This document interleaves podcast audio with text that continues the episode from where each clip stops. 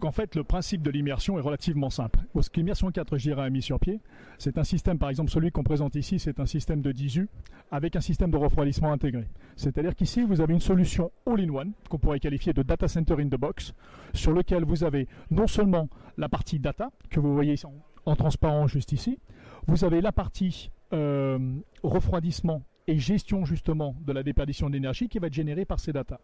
Le modèle que vous avez ici présent, c'est un modèle qui fait 10 kW de dissipation thermique. Donc c'est-à-dire que les serveurs qui sont dedans peuvent se permettre de dissiper jusqu'à 1 kW par rue. En fait, vous prenez, je dirais, votre carte électronique, vous descendez votre carte électronique dans la partie transparente, donc plutôt qu'elle soit mise à plat dans un rack, celle-ci est complètement immergée. Vous allez connecter aussi bien par le dessous que par le dessus, je dirais, votre serveur avec toutes les connexions data, fibre optique et électrique, et complètement immergé dans le liquide.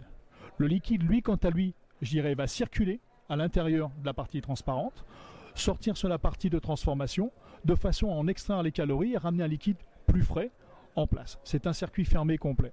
L'avantage de ce circuit-là, c'est qu'il vient s'affranchir complètement de tout ce qui est poussière, tout ce qui est humidité, tout ce qui est condensation et tout ce qui est bien entendu court-circuit électrique potentiel ou autre.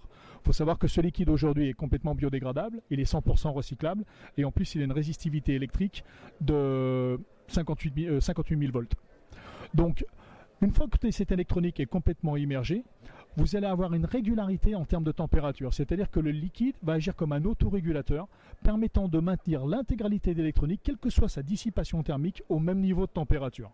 Et ça, c'est le système de management qui est livré avec, d'accord, qui va permettre de le faire. Qu'est-ce que ça veut dire?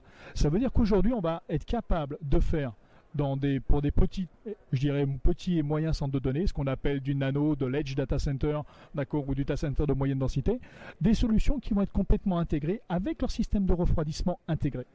Et sur lequel vous n'aurez besoin d'avoir simplement qu'un raccord électrique, un raccord télécom, et après de mettre directement vos serveurs dedans.